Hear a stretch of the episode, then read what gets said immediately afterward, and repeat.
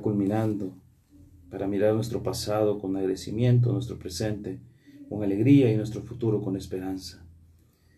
Gracias por los aciertos, gracias por la familia, gracias por la salud, gracias por mantenernos vivos y activos. Te pedimos también por aquellas personas que están ahora en, en un hospital, en su casa, cuyas situaciones son complejas, cuyas determinantes son complejas, para que esta Navidad también sea de dicha, de alegría, de entusiasmo, de esperanza, que Jesús también nazca, reavive sus corazones a cada una de estas personas que cuya fe, mucha, cuya esperanza se vea apocada.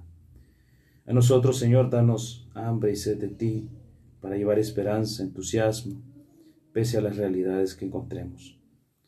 Bendice a cada uno de nuestros hermanos, aquellas personas que están lejos de sus casas, por aquellas familias que solo van a quedar con una llamada, con un mensaje u otros, aquellas con entre lágrimas, con lágrimas que van a recordar nada más un ser querido que ya no está, para que el culmen de este año también sea de agradecimiento y empezar un año con alegría, con entusiasmo, con fuerza, con, con coraje.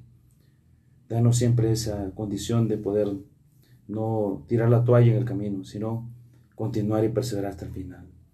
Gracias, Señor, por este tiempo de Navidad que, estamos viviendo, que estamos adentrándonos para que tú, que eres el príncipe de la paz, nos inunde con tu Santo Espíritu y pueda tomar posesión de nuestras vidas, de nuestras familias, de nuestras acciones, de nuestros ritos, de nuestras, nuestra manera de vivir de manera coherente y consecuente. Te lo pedimos por Jesucristo nuestro Señor. Amén. Amén.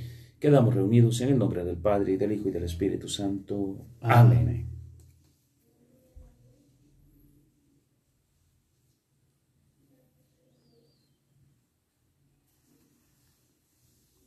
El concepto de familia, eh, como nos lo dicen muchos autores, hacen referencia pues a, la que, a que la familia es un sistema que está constituido y que establece una red de vínculos entre las relaciones de las personas que integran la familia.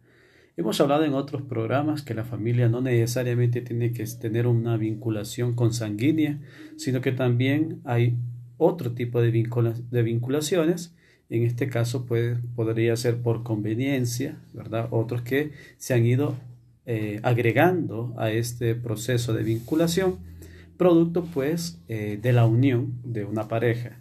Por ejemplo, ¿verdad? La familia de mi esposa, en la vinculación familiar, eh, en este caso pues por conveniencia, ya que el hecho de establecer un matrimonio entre ella y yo, entonces automáticamente ya conformamos esta, este sentido de Es una familia, como agrandada, ¿verdad? Se expande sin se quiera, se va extendiendo, si eh, quiera usted o no, entonces la suegra, los cuñados, ya es parte de esa familia y es una red y, eso lo dice el Papa Francisco también, es una red y que hay que cuidar, es una red que hay que, que hay que integrar, que hay que alimentar, porque no soy enemigo de mi cuñada, no soy enemigo de mi suegra, no es parte de nuestra familia. No vamos a decirte que es papá, mamá, hijos y punto. No, eso no es la familia. La familia incluye primos, sobrinos, abuelos, nietos y todo esto, los suegros, yernos, eh, cuñados, cuñadas. Entonces, eh, la familia es eh, lo que usted decía, no solamente porque comparte el mismo apellido, que comparte la misma sangre,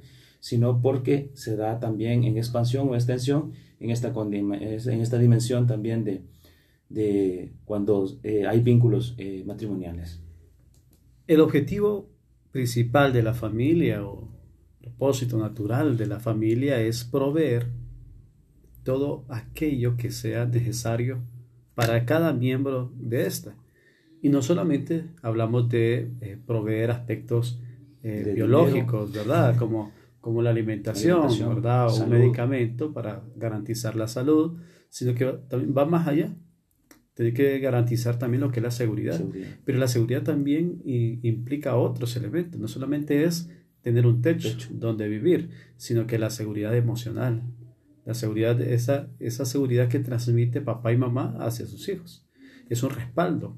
Saber que no están solos, que eh, contamos con alguien. Entonces, hay una seguridad también afectiva que lógicamente les establece a nivel eh, emocional. Entonces, la familia no solamente provee aquello material, aquello que podemos eh, recibir y que alimenta y mantiene nuestro organismo, o incluso la parte de educación que nos provee lo que es el conocimiento, sino que también es un contacto.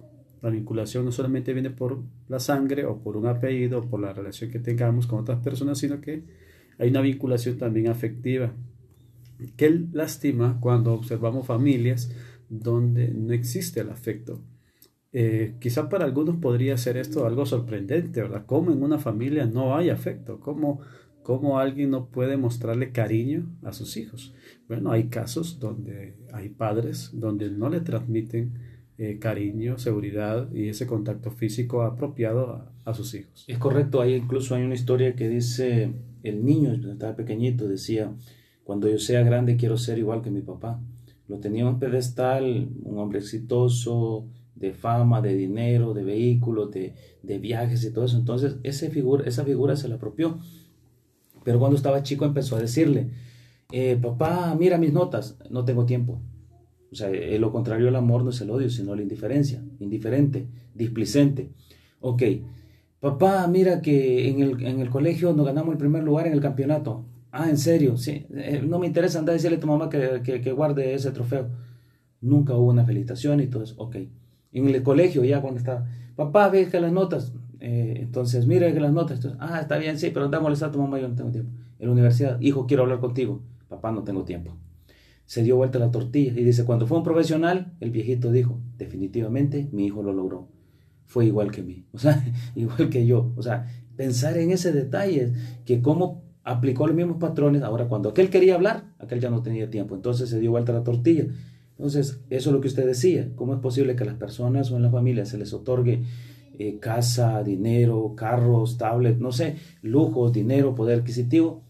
Pero se olvida lo más importante, el contacto, la cercanía, lo que usted decía, la seguridad no solo es darle techo y que en el cuarto vaya a haber cámaras y que esté seguro y que hayan eh, eh, cámaras y guardias afuera, no, sino que qué seguridad le está dando o hacia, hacia dónde lo están mandando los padres a sus hijos, si le están otorgando lo necesario para poder vivir. Es importante tomar eh, en cuenta que en psicología hablamos en relación a los extremos. Y nosotros hacemos referencia a la polarización.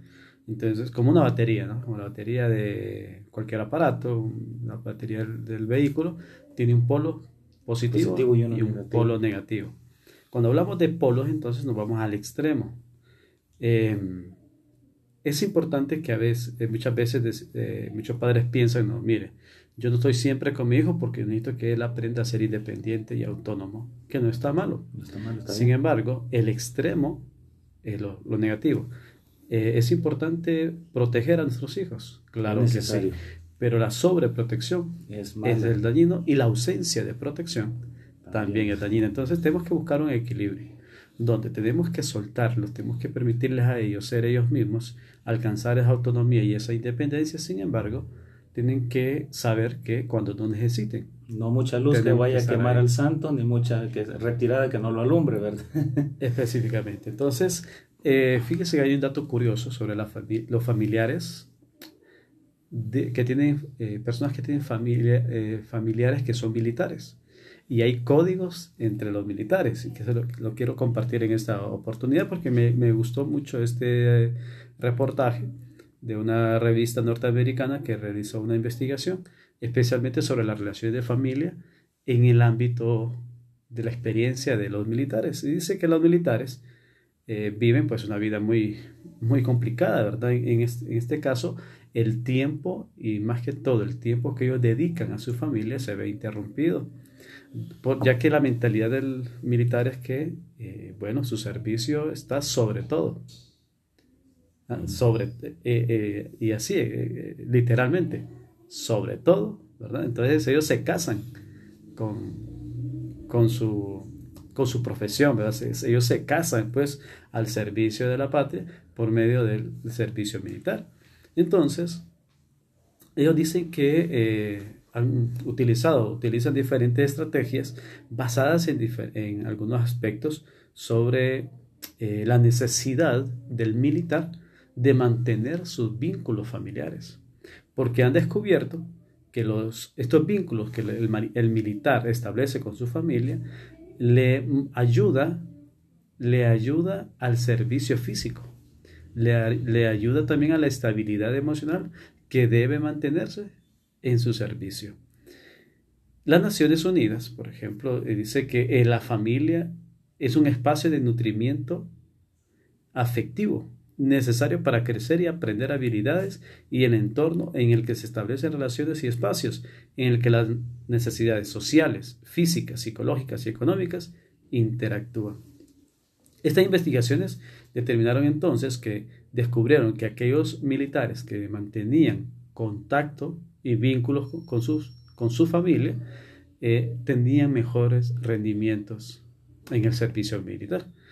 Inclusive en los momentos más difíciles y de mayor exigencia, en, por ejemplo, la experiencia de, los militares, por ejemplo, estadounidenses que son enviados a, guerras, dice que en los momentos donde ellos pasaban meses completos o años muchas veces en cautiverio y muchas veces se encontraban en, en extremo riesgo, lo que le motivaba a ellos sobrevivir.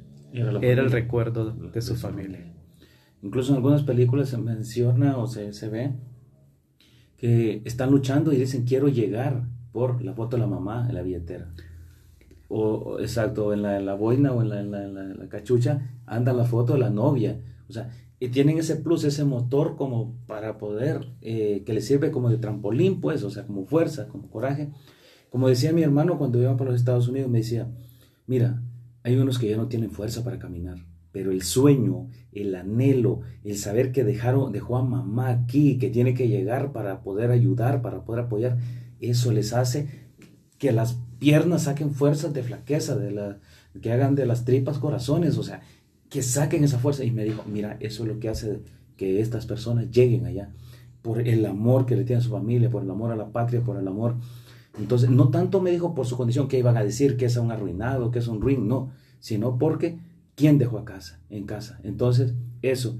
Y qué curioso lo que usted dice los militares, también en estudios seminarios se tiene en cuenta que el común denominador, que los jóvenes que van de familias integradas, de la familia de papá, mamá y hermanos, eh, son usualmente los que llegan a abrazar el ministerio como tal y viven un ministerio eh, por decirlo así, estable. Hay un alto porcentaje. Hay un, porcentaje. no, también hay excepciones. Hay, excepciones. Hay, yo tuve compañeros de madres solteras y ahí están como sacerdote y calidad, pues.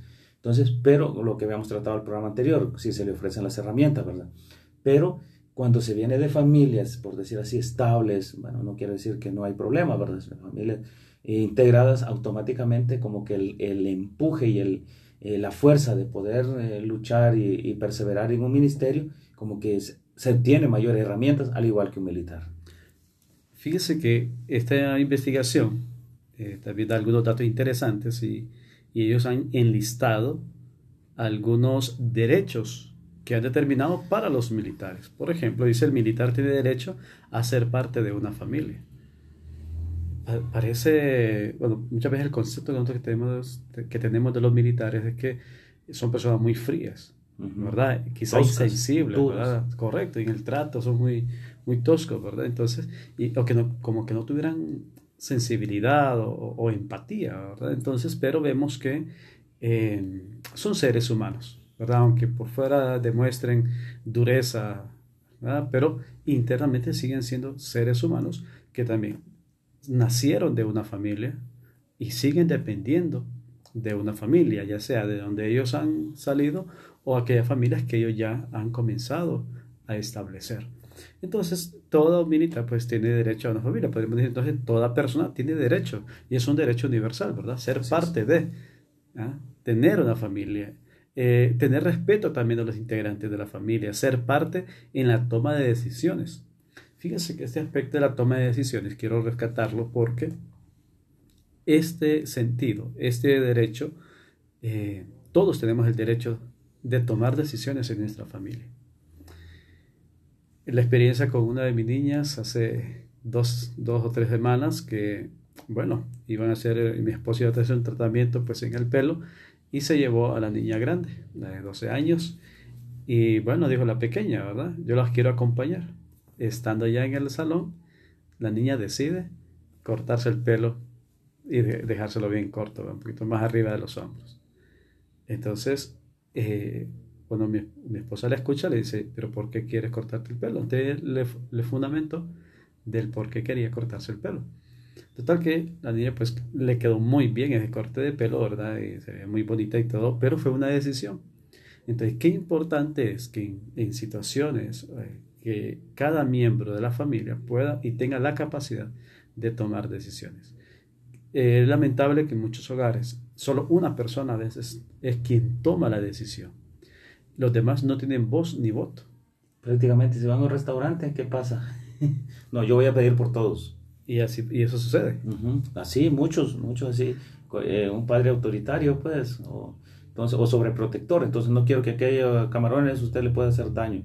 No, uno conoce la realidad y conoce, bueno, algunos se entiende, pues. Si es un niño con capacidades especiales, por ejemplo, obvio, tiene que tomar decisiones por él. Pero si es una persona ya con uso de razón, siete años adelante, si puede escoger lo que él quiere consumir o lo que quiere, dónde quiere eh, comer y todo eso, bueno, genial, ¿verdad? Pero es lo que usted dice. Hay algunos que dicen, aquí el que manda soy yo. Entonces aquí el que toma las decisiones soy yo y usted solamente obedece. Entonces no goza de la libertad con responsabilidad esta condición. Así es. ¿Cuántos de nosotros hemos estudiado una carrera que quizá no era la que... era para complacer a papá o mamá. Correcto. O el abuelo que decía, no, yo te apoyo en estudios si estudias esto. Si estudias esto. yo recuerdo, yo recuerdo a alguien que, que le dijo, bueno, yo eh, me cansé en esta carrera, quiero estudiar esto. Ok, estudia eso y te olvidas de que te olvidas de mi apoyo. No hay apoyo. Yo no te ayudo. Ve cómo te arreglas. Entonces, tuvo que hacerle gancho, tuvo que hacer el esfuerzo para terminar la carrera ahí y él no, no se sentía tan a gusto. Entonces, terminó la carrera, estudió, eh, terminó la carrera, trabajó y luego estudió la carrera que él quería. Entonces, vemos estos detalles como eh, se, se entiende en el ámbito familiar.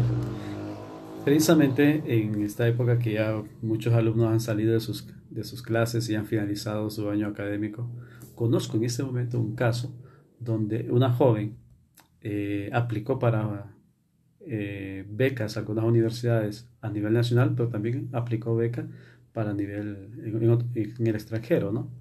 Entonces, em, su papá, su padre, pues él tiene mucho dinero, pero eh, él quiere que estudie una carrera, por ejemplo, él quiere que ella estudie medicina y le ofreció todo, todo lo que ella necesite para estudiar medicina en la universidad que ella, que ella desee. Pero ella no quiere medicina y aplicó a otras universidades pensando en esa carrera que realmente ella quiere. Yo la conozco, conozco su, su capacidad intelectual y una, es una joven muy brillante. es una persona muy brillante, inteligentísima. Y ella puede estudiar la carrera que, que quiera y yo sé que va, y responde, va, a responder y yo sé que será un, un excelente profesional. Pero a ella no le gusta medicina, sino que le gusta, ella mucho, le gusta mucho el área en, el ámbito comercial, ¿verdad? Administrativo.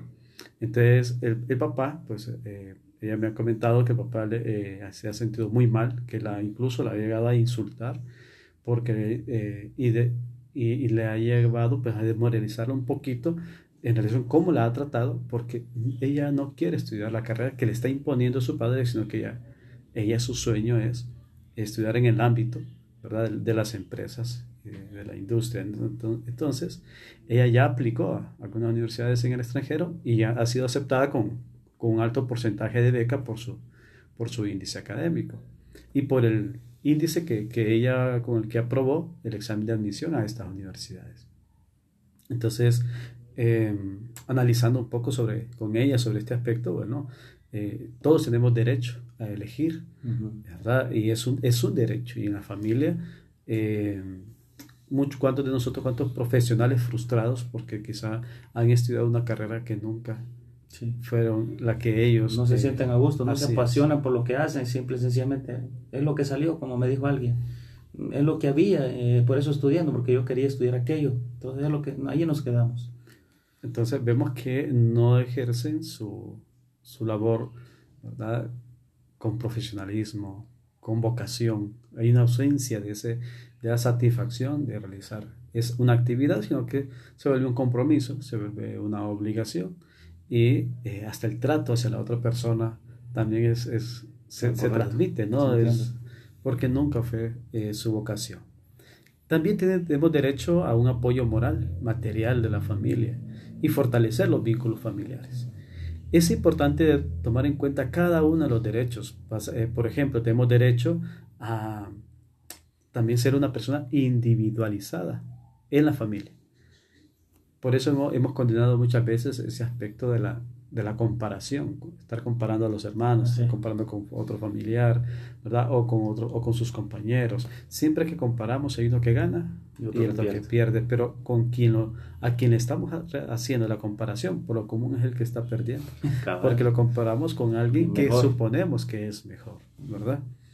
Em, es importante también transmitir información importante a la familia cuando hay noticias, cuando hay situaciones en, el hogar que son importantes y que hay que eh, darlo a conocer, es importante involucrarlos a Correcto, va a dar una noticia, por ejemplo, la salud de alguien, eh, una alegría de alguien que se graduó, aprobó el examen, fue aceptado en una universidad, por ejemplo. Son noticias que tienen que ser compartidas y creo que no se pueden esconder, como en el Evangelio, que una alegría tan grande, el sentirse sanado por el Señor, no podía quedarse mudo, tenía que expresarlo. Entonces, de igual manera, el ámbito familiar se convierte como en eco, pues, o como esa... Eh, y dice, ¿y por qué no me lo contaron? No, las alegrías se comparten, de igual manera las malas noticias también. Falleció un familiar, falleció un vecino, no sé, eh, el compadre murió, no sé. Entonces, eh, una noticia que implica trascendencia tiene que ser comunicado. Interesante. Otro de los derechos también es tiene derecho a ser escuchado activamente. Yo escuché, he escuchado muchas frases de niños, ¿verdad? Y jóvenes también que dicen, mire, eh, mi mamá nos dice de todo y siempre nos reclama de todo, que porque esto está así, porque está desordenado, porque está sucio, porque no se hizo esto, porque no se, hizo lo otro. Ella siempre ha estado con nosotros en todo momento, pero nunca nos ha escuchado. Ella siempre nos dice todo, pero nosotros no podemos, no, nos da un espacio para que nosotros le podamos decir lo que, lo que sentimos y lo que pensamos. Interesante, ¿no? Sería, es el momento de, de evaluar, estamos finalizando pues un año, de evaluar todos aquellos aspectos que no estamos haciendo correctamente. Muchas veces he escuchado madres de familia y me dicen, no, yo a mis hijos yo nunca eh, los dejo solos, yo nunca los abandono, yo siempre he estado ahí, para lo que ellos necesiten, siempre estoy ahí. Y muchas veces me dicen, y no entiendo cómo este muchachito o esta muchachita eh, hace estas cosas, por qué se revela, ¿Por qué, está, por está resentida conmigo, por qué se molesta conmigo, no entiendo muchas veces. Y la mayoría de las frases que escucho por parte de los adolescentes es que mi mamá no me escucha, mi papá no me escucha, mi mamá no me entiende, cuando, cuando el adolescente muchas veces quiere eh, comentarle algo, ah, entonces lo que escucha es reproche, lo que escucha es, un reclamo, lo que escucha es, eh, es un regaño, pero no escucha Cuando hace un bien, no escucha las felicitaciones, y cuando hace un mal, ahí sí están los gritos. Está todo. También tienen derecho a, una, a un tiempo de calidad, y esto lo vamos a ver un poquito más adelante con algunos consejos que vamos, que vamos a dar. Eh, creo que vamos a, después de esta breve pausa, vamos a, retornar, a retornar y vamos a hablar sobre cómo fortalecer esos lazos familiares y cómo podemos aprovechar estos momentos, este tiempo que estamos conviviendo, estos momentos para crear experiencia, para crear recuerdos, pero recuerdos positivos. Y eso hay que eternizarlos.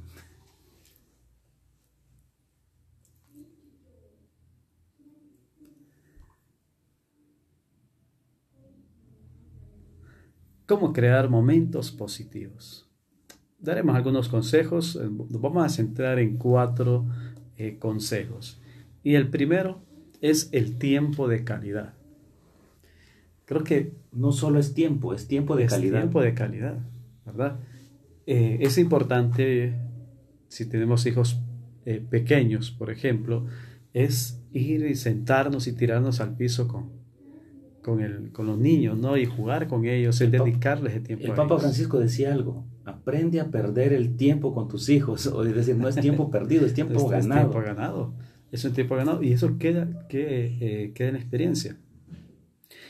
si, si yo le pregunto a usted o le pregunto a, los compañeros aquí en cabina, eh, ¿cuáles son los, lo, que siempre usted recuerda de los momentos? ¿Cuáles son los momentos más especiales que usted recuerda desde su niñez? Por ejemplo, mencióneme usted dos o tres eh, recuerdos especiales que usted eh, tuvo desde su niñez. Bueno, yo puedo decir, yo creo que el tiempo de compartir los cumpleaños, por ejemplo, el gesto de conseguirle un pastel aunque sea lejos, que, que traiga, eh, un regalo de, por ejemplo, unos zapatos nuevos, cuando los zapatos aquellos solo eran remiendos, por ejemplo, un traje, pero eh, uno ve ante todo no solo, no solo lo, la condición de, de, del gesto, sino que la presencia de ellos entonces, la presencia de mamá, papá, la presencia de un hermano que a veces hacía el papel de papá eh, en la ausencia de él.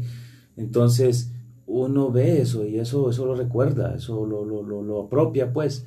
Entonces, no tanto el valor que tenían las cosas, sino el amor con que lo hicieron, no el precio, sino con el amor con que lo hicieron, la manera como se lo hicieron y que siempre estuvieron ahí, compartieron las alegrías y también estaban allí para, cuando había momentos de tristeza también para acompañar. Fíjese que un momento que yo siempre recuerdo desde de, mi niñez fue sentarme en la acera de mi casa a chupar naranjas con mi papá.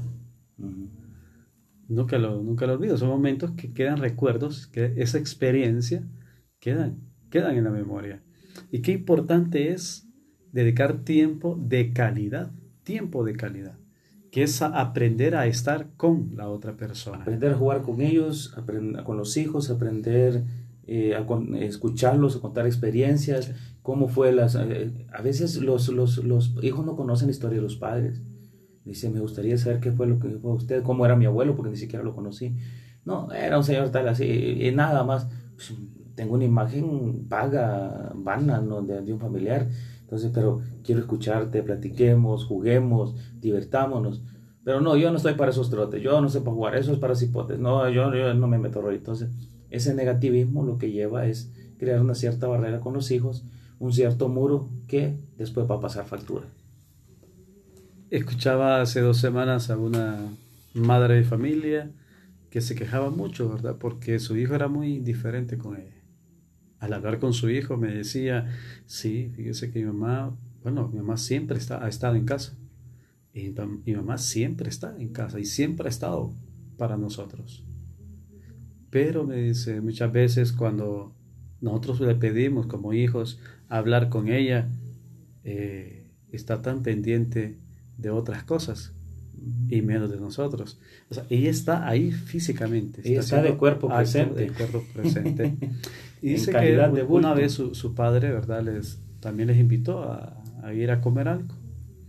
Solamente él y sus dos hijos, ¿no? Se fueron a, a, un café y estando en el café era para, que, para compartir en el café, pero la, la, hora y media, todo el tiempo que estuvieron ahí eh, compartiendo el café, él siempre estuvo pendiente de su negocio, con el celular en mano, aunque hayan compartido el café en la misma mesa. No, estaba lejos ahí. Entonces estaba solamente haciendo un acto de cuerpo presente. Entonces no es un tiempo de calidad. El tiempo de calidad nos tiene que llevar entonces a evitar cualquier tipo de distractor. Como cuando aquel joven le pedimos que vamos a compartir con él, pero está con sus audífonos escuchando música, no está ahí, ¿verdad? O, o, queremos platicar con, con, en familia, queremos platicar con alguien, con otra persona, pero estamos viendo televisión. Entonces, quizás no es el momento, ¿verdad? Para poder quizá tratar un tema o, compartir algo, porque el interés, la motivación está hay otro. Eh, depositada en, en un distractor o con el uso de los dispositivos.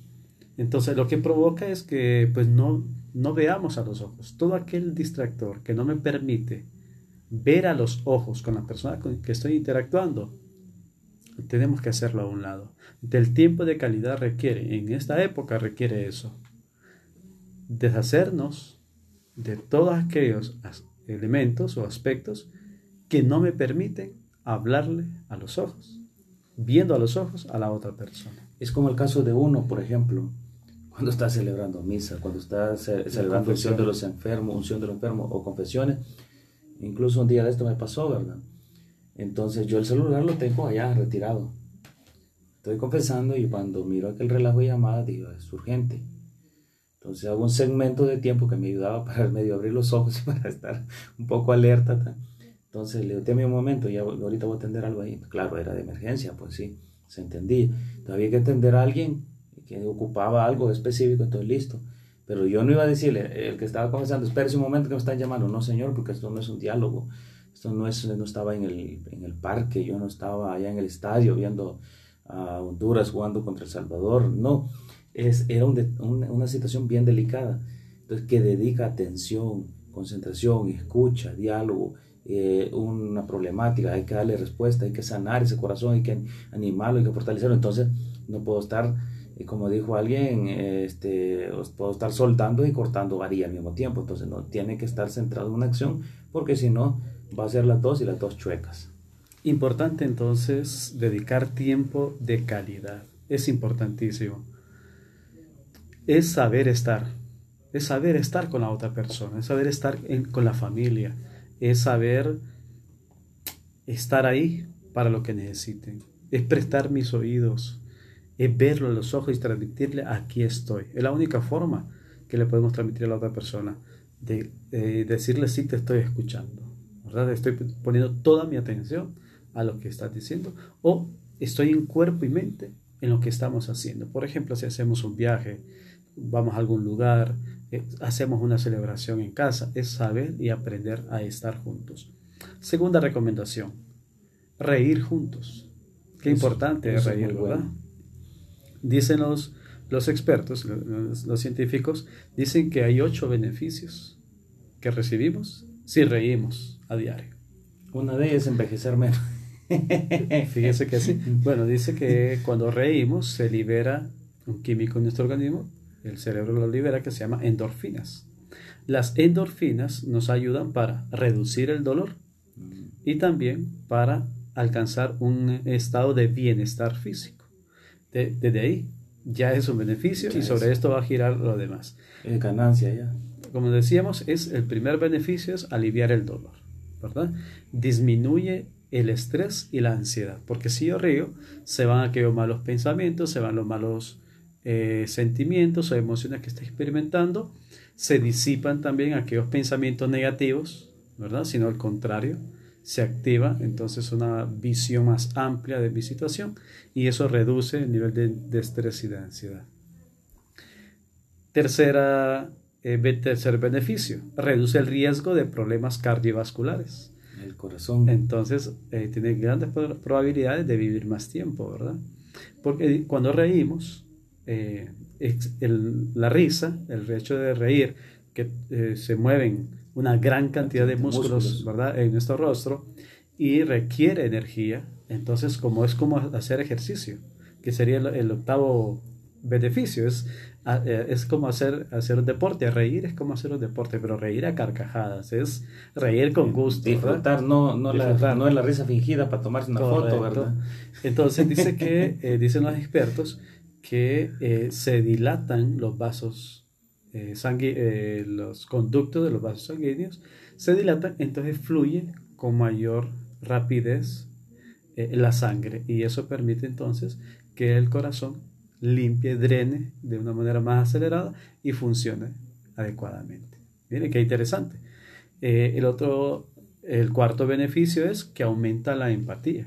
Ah, eso es bueno. Cuando, cuando alguien ríe, ¿verdad que cae bien? Cierto. Agrada a la otra persona. Sí, porque nos agrada. Cara empurrado, cara de sapo inflado, no funciona. Correcto. Entonces aumenta el nivel de, de empatía, es, nos volvemos un poco más atractivos. Sociables, entonces, este tipo de calidades. Permite, ese sería el otro beneficio. Ayuda a la socialización. Te me permite establecer mejores relaciones humanas. humanas con otra persona, con quien quiera que esté al frente, pero especialmente dentro de la familia.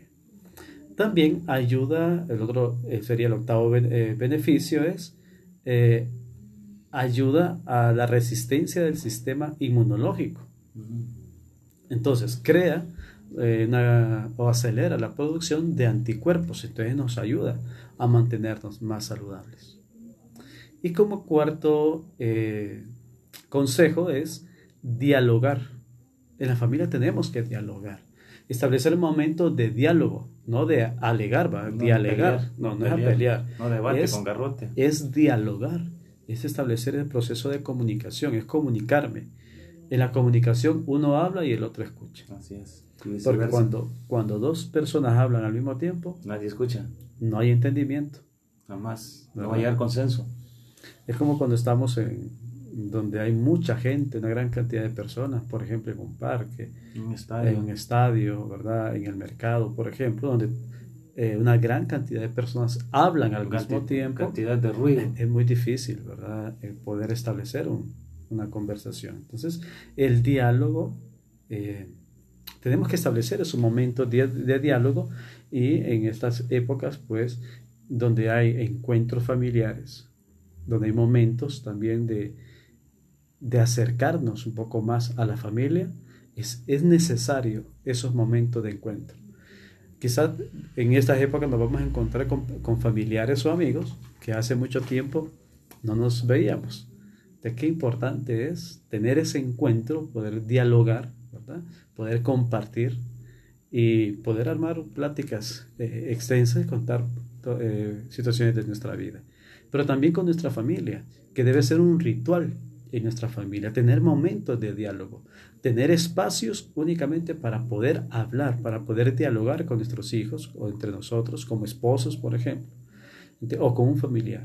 Entonces, momentos, por ejemplo, de convivencia, como los momentos de las comidas, desayuno, el almuerzo, en la cena, poder compartir cómo te fue este día, ¿verdad? Eh, momentos también por la noche, tener un, un espacio adecuado eh, donde poder hablar y poder conversar, poder eh, compartir con la otra persona quizás mis problemas, mis preocupaciones. Hablar es terapéutico. Entonces, memoricémonos eso. Hablar es terapéutico. Cuando no hablamos y callamos las cosas, tarde o temprano pasa factura, ¿verdad? Porque estamos reprimiendo preocupaciones, estamos reprimiendo emociones y sentimientos y eso tarde o temprano tendrá un impacto en nuestra salud. Pues había que implementarla, esa como, como risoterapia, ¿verdad? A aprender eso. E incluso había un formador mencional que siempre me llegaba que, que ya bastante mayor, ¿verdad? Él decía, hombre, mi, papel, mi primer papel aquí es que se, se desarruguen ustedes. Qué cara la de ustedes, de estrés, de ansiedad, de cansancio. Hombre, ríanse. Entonces él a veces salía con algunas cuestiones así para poderse reír. Uno a veces se reía por, por obligación prácticamente, porque, porque el chiste ya lo he contado como 20 veces. Entonces, eh, y encontramos también personas en el medio, en el campo laboral y toda esa situación, que una reunión sin ellos parece que, como, oiga, qué aburrido esto. Es, es aquel que le pone la cereza al pastel, es aquel que, le, que, que cuando el, el, ambiente se vuelve tosco, denso, tiene que salir con una bromita que lo que hace es eh, reírse, oxigenar el cerebro, descargar. Así es. Así es. Entonces, eh, a mí me llega cuando hay un, eh, hay un sacerdote que siempre sale con eso, ¿verdad? Con esos elementos, no como hacérsela y de llevársela al payaso, no, de ninguna manera, sino que dice, yo cuando veo esos ambientes así, un poquito así duros, eh, pesaditos, unos, unos temas bastante fuertes, y a veces eh, que, que, que, sí, que no, y que bueno, yo estoy de acuerdo, yo, yo no, esto aquí, entonces decía, yo tiro un tics, eso, que lo que hace es que provoca risa en un segundo y dice, es serio, pongámonos de acuerdo, o sea, bajé, dice, lo, lo, las dimensiones de estrés y de enojo a un nivel para ponerse de acuerdo, oye, hablemos, entonces, entonces, a veces ocupamos espacios, incluso a nivel laboral, a nivel también familiar, esas personas que sepan eh, ser puentes, sepan conectar, que sepan decir las cosas y que sepan, eh, que tengan ese buen gusto, porque se dicen que es una inteligencia aparte, el, el, buen sentido del humor, ojo, pero no es de llevarse la payaso toda la vida, va, sino el buen sentido del humor y cómo conectarlo en el momento, tiempo y forma, porque tampoco no va a ser una broma, se murió un vez, no se murió alguien, va a decir, hijo de la mañana, ya, ya, ya, otro que se fue al perol, no, no va a salir una broma de esa, ¿verdad? O sea, porque incomoda, entonces, pero identificar los momentos para provocar esa dimensión de, de que otros también puedan reír, pues. Pero que no le debe pasar como, como aquella señora que, que bueno, tenía esa costumbre, ¿no? De, hacer sus bromitas, pero pues una vez eh, siempre le gustaba hacer era un ambiente de, de, de, gracia, ¿no? De, risa y todo, pero le tocó que, que ir a, acompañar a una amiga, a una de sus mejores amigas, señora, ya señoras, eh, pues al funeral de su esposo, ¿no? Y, y, no había cómo decirle, pues, darle el pésame a, la persona, y dijo, y de los nervios, que no encontraba la forma que, cómo decirle, dijo, felicidades. Entonces, y, la, abrazó. O más sentido pésame, le acompaño en su dolor. Correcto, pero no, encontraba qué palabra decirle y le digo felicidades, ¿verdad? Entonces, eh, es importante, ¿no? Esa capacidad de diálogo, de desconectarse muchas veces de lo tenso, de la rutina, eh, sacar algo que, que, también nos saque de contexto. Muchas veces es, saludable, ¿no? Salir del contexto para luego, pues, volver a entrar y, y, concentrarnos una vez más. Entonces, el diálogo también es, es importantísimo y eh, es básico en las relaciones familiares y para poder establecer estos, estos recuerdos, ¿verdad? Y experiencias. Y como cuarto y último, última recomendación es eh, pues los abrazos, los besos y las caricias, ¿no? El afecto.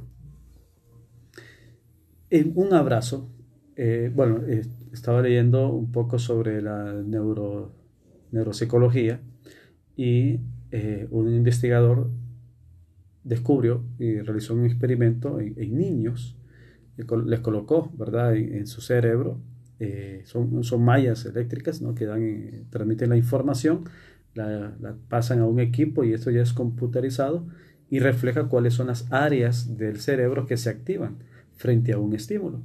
Y descubrió que cada vez que la madre le daba un beso en la frente a su hija, se activaban casi todas las áreas del cerebro del niño. ¿Cuánto ayuda, verdad? ¿Cuánto ayuda un, ¿Cuánto estimula? ¿Cuánto estimula un, un afecto, una caricia. A mí me gusta ver cuando las madres agarran a sus hijos, no importa si vienen medios caretos de donde vienen a jugar, lo agarra, lo abraza y empieza a sobarle el pelo y el niño se siente como cómodo, puede estar ahí.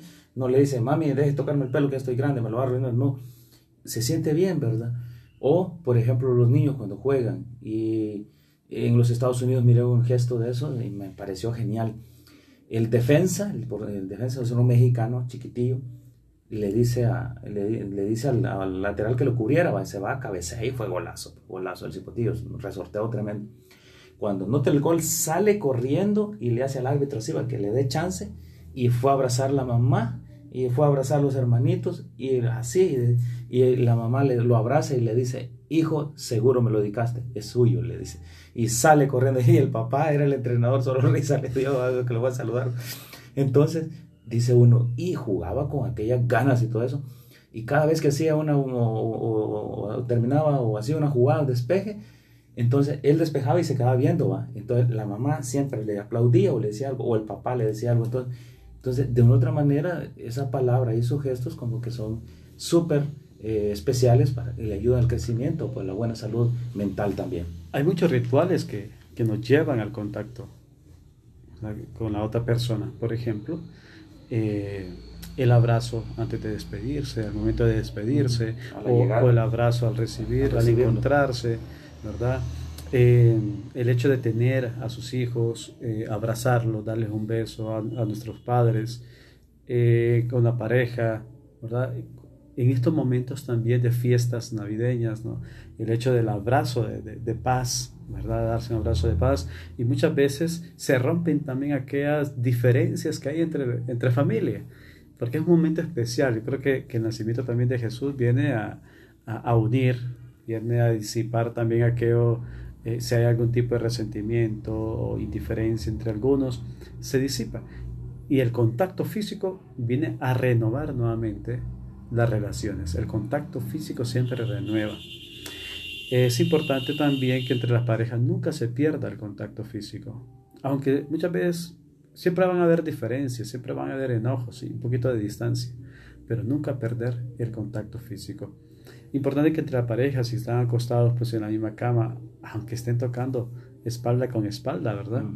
o, o, estén rozando, ¿verdad? Su brazo, su mano contra la otra, no perder ese contacto físico, porque el primero, después de un distanciamiento emocional, primero, primero hay un distanciamiento de pensamiento, ¿verdad? Nos distanciamos de pensamiento. Luego esto pasa a un distanciamiento eh, físico, Cuando se pasa el distanciamiento físico y llegamos al distanciamiento emocional, prácticamente se ha perdido todo. De ruptura total. Entonces, eh, si hay diferencias de pensamiento, que no hayan diferencias o distanciamiento físico, que se incremente por distanciamiento físico, porque esto traerá, ¿verdad? Como fruto también el distanciamiento emocional y eso prácticamente lleva a, a, un término las relaciones de pareja o entre amistades, ¿verdad? Cualquier tipo de relación. Entonces, veamos que qué importante es establecer momentos positivos, crear momentos adecuados con nuestros hijos, con nuestra familia, eh, otorgarles y transmitirle a los demás lo importante que son. El felicitarle. Momentos que, nunca olvidamos. Los momentos de reconocimiento, que es otro, otro aspecto importante. Si, si le preguntamos a usted o a las personas que nos escuchan, ¿cuáles son los momentos que usted nunca olvida? Y, y le preguntamos entre momentos felices y momentos tristes, seguramente dentro, de los momentos tristes de la, niñez o la adolescencia son aquellos momentos donde uno de nuestros padres no estuvo, ahí. La ausencia, sí. Las ausencias. Por ejemplo, en, las graduaciones. Las graduaciones, sí.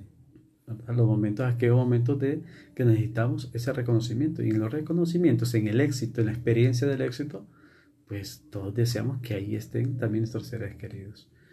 En momentos que, de transición, cuando cambiamos de una etapa a otra, Hemos hablado en, programas anteriores sobre el ciclo vital de la vida y el ciclo vital de la familia y cómo en cada etapa, los cambios de cada etapa le hemos llamado que son, se llaman momentos de crisis, son etapas de crisis.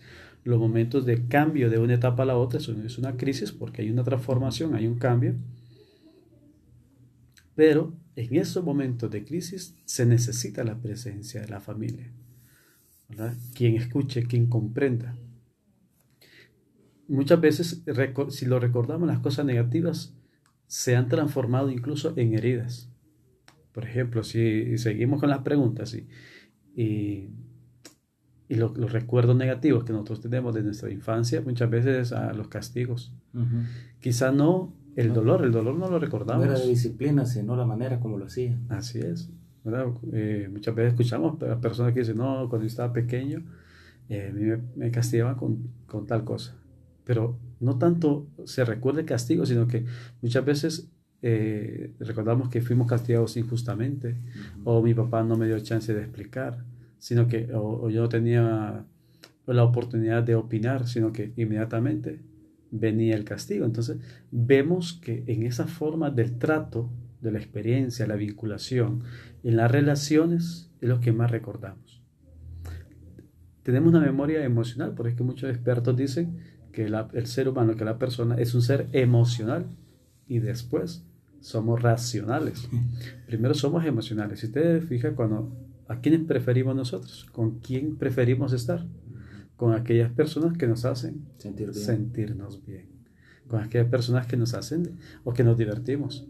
Por eso es que el que, el, el, que es gracioso, que es chistoso, que es el alma de la, de la reunión, todos queremos estar con esta persona porque es agradable y se convierte en un líder y lo siguen, lo que es un motivador. Y como nos motiva, ¿por qué? Porque establece una conexión, una vinculación con nosotros a nivel afectivo. Muchas veces lo que necesitamos. ¿Cuántas personas eh, o jóvenes eh, hoy en día, muchachas por ejemplo, muchachos que están en ese proceso de identificación de la pareja, eh, muchas veces se quedan con personas que la familia dice, bueno, ¿qué te pasó? ¿Pero por qué? Entonces, es posible que esta otra persona le esté otorgando ese aspecto emocional que tanto necesita. Que no le encontró en la familia, que no le encontró en otra persona más que en ella. Buscó el complemento y lo encontró. Exactamente. Entonces, establecen esa, ese enlace, hay un enlace afectivo. Hay un enlace afectivo para ir finalizando ya esta eh, intervención, ¿verdad? Este día pues queremos desearles que, que, pasen unas fiestas en paz, llenas de armonía y de convivencia familiar, que fortalezcan esos lazos eh, familiares, padres e hijos, y con aquellos familiares que son allegados a nosotros. Pero ese, ese nacimiento de Jesús tiene que trasladarse no solamente en una celebración en familia, sino que tiene que trasladarse también a hacer el bien a aquel que más eh, lo necesita. Y no olvidemos, no olvidemos que los padres muchas veces trabajamos tiempo completo, estamos encaminados en un mundo tan material que muchas veces nos preocupamos tanto por tantas cosas buenas, por tener un buen carro, una buena casa, eh, un buen dispositivo, un buen trabajo. buen Y buscamos siempre lo bueno en aquello que es temporal. Así es. Pero nos olvidamos en lo que es mejor, en nuestra familia. Eh, nos olvidamos de lo más importante. Dejamos lo importante por lo más importante, que es la familia. Y si Dios está ahí, pues todo puede cambiar. Así que felices fiestas y que Dios y la Virgen María les acompañe y les bendiga siempre. Así es, recordemos que siempre la Navidad, la Navidad es Cristo, celebramos el nacimiento, celebramos la vida y nace en una familia. Es hora de custodiar la familia. La familia va a ser la empresa que nunca te va a despedir, siempre va a estar ahí para tenderte la mano. Que Dios les bendiga y que Dios les acompañe hoy, mañana y siempre. Bendiciones para todos. Hasta la próxima.